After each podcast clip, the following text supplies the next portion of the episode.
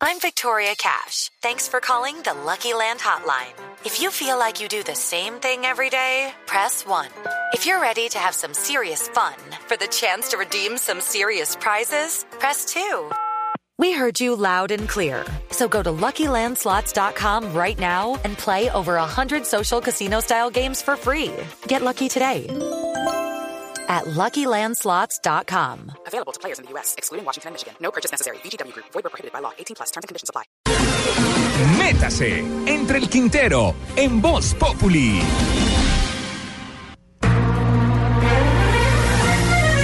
Los responsables de las construcciones en Colombia parece que tuvieran el cerebro en obra negra.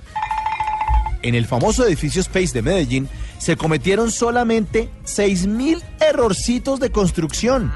Al juez casi le toca ordenar construir una letrina afuera porque no había tanto space para otra cagadita más. El puente de Chirajara en Guayabetal, Cundinamarca, parece que lo hubieran pegado con cáscaras de huevo. Murieron seres humanos que los responsables seguramente seguirán tratando como si fueran burritos al potero. En el alto de la línea hay un túnel que el mejor presidente que ha tenido Colombia, duélale a quien le duela, inauguró en el 2008, pero que en diciembre de 2017, nueve años después, todavía genera unos trancones monumentales porque nuestros ineficientes administradores del país no son capaces ni de construir bien una casita de muñecas.